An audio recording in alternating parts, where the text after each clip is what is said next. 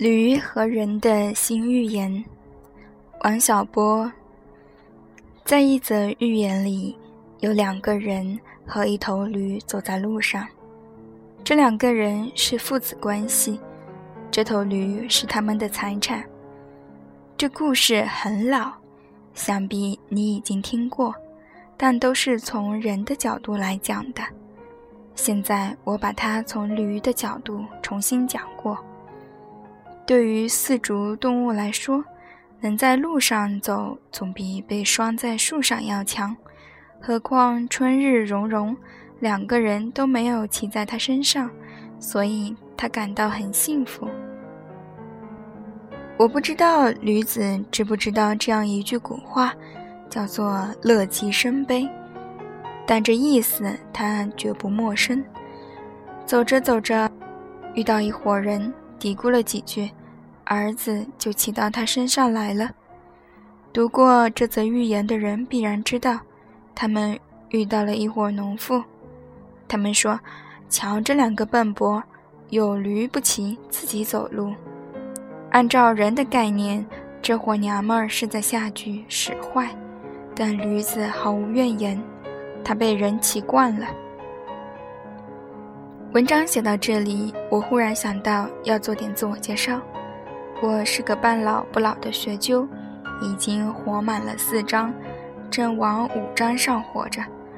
我现在是个自由撰稿人，过着清贫的生活。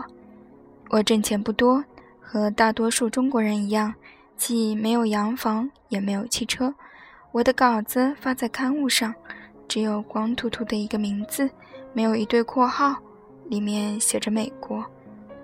基于这些状况，我和那头驴一样，知道自己傻，写个文章也本分，绝不敢起那种取巧的题目，“人眼看驴”或者“第三只眼睛看中国”。闲话少说，让我们来讲这个故事。驴载着人往前走，又遇到了第二伙人，又嘀咕了几句，儿子就从驴背上下来，换了老头骑着。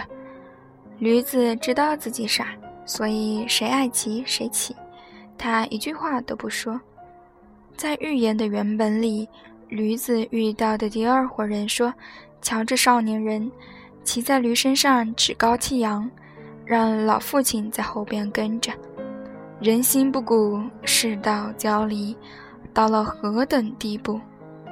老年人的屁股硬一些，但对驴来说也没有什么。”糟就糟在又遇上了第三伙人，这是一伙少妇，七嘴八舌地说：“这个老头太可恨，自己骑驴舒服了，全不顾自己的孩子，让他拿两条腿来撵你们四条腿。”从驴的角度来看，这话讲的没道理。什么你们？这四条腿都是我的。既然此驴不骑不可，谁骑也不可。两个人商量了一下。干脆就一起骑上，一只小毛驴，背才是多大的地方。老头儿骑着脖子，小孩儿骑着屁股，驴子难免要嘀咕：“我就是傻，你们也不能这么欺负我。你来试试看，这让我怎么走路？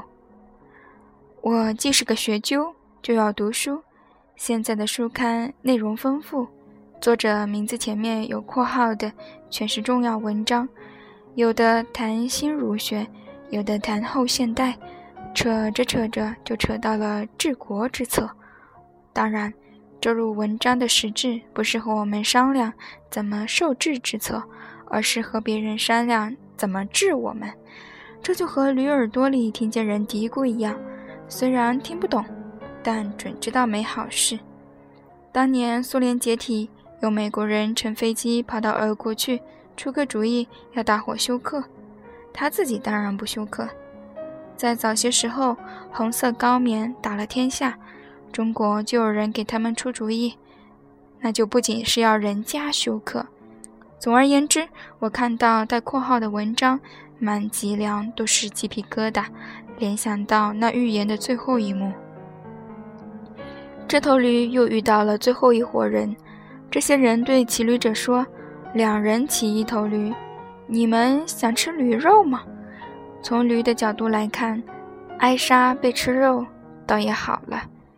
骑在驴背上的人跳下驴背，一个揪耳朵，一个扯尾巴，把他四条腿捆在一起，穿过一根大杠子，倒扛起来，摇摇晃晃地上了路。那头驴头在下，脚在上，它又不是蝙蝠，怎能待得惯？何况他四个蹄子痛入骨髓，所以大叫起来。但编译语言的人不肯翻译一下他喊些什么。我这篇文章要替驴说话，所以当翻译义不容辞。他喊的是：“我得罪谁了？你们这么捏咕我？”原苏联境内的休克者，高棉境内的冤魂，也都这么嚷着。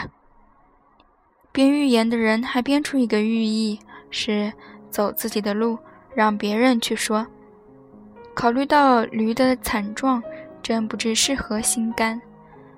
我的寓意却是，闭上你的臭嘴，让别人走路。当然，还有个寓意也说得通：别当驴，受人捏骨。要当捏过驴的人，就算损人不利己，起码也赚了个开心。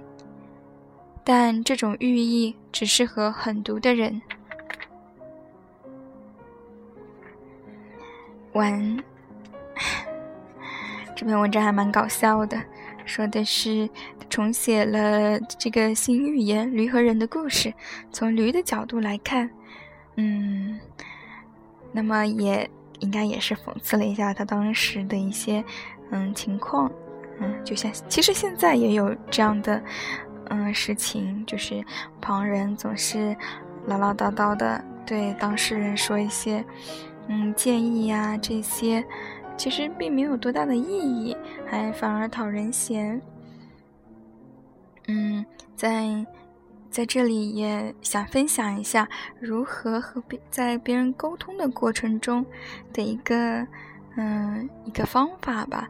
嗯，之前在参加一个嗯团体的心理治疗当中，嗯，治疗师就说了一个嗯团体互动的原则，就是不评判啊，不评价，不提建议。哦，还挺有意思的，因为好像我们在相处的过程中，很喜欢给别人提建议啊。我觉得你怎么怎么样比较好，你应该怎么怎么样。但是呢，嗯，就有提到说，提建议其实是一个不平等的沟通方式。嗯，一旦开始提建议，就显得你比别人高。嗯，这其实是对沟通来说是不利的，会让人产生抵触的感觉。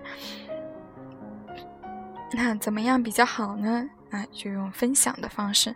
你比如说，你可以分享自己的经验。那我曾经是怎么怎么样做的？我的感受是什么？嗯，可能这样，嗯，对于沟通的过程中来说，可能会更加顺利一些，也把沟通双方的地位放在一个平等的、平等的嗯位置上，也使沟通更加的顺畅。嗯，好啦。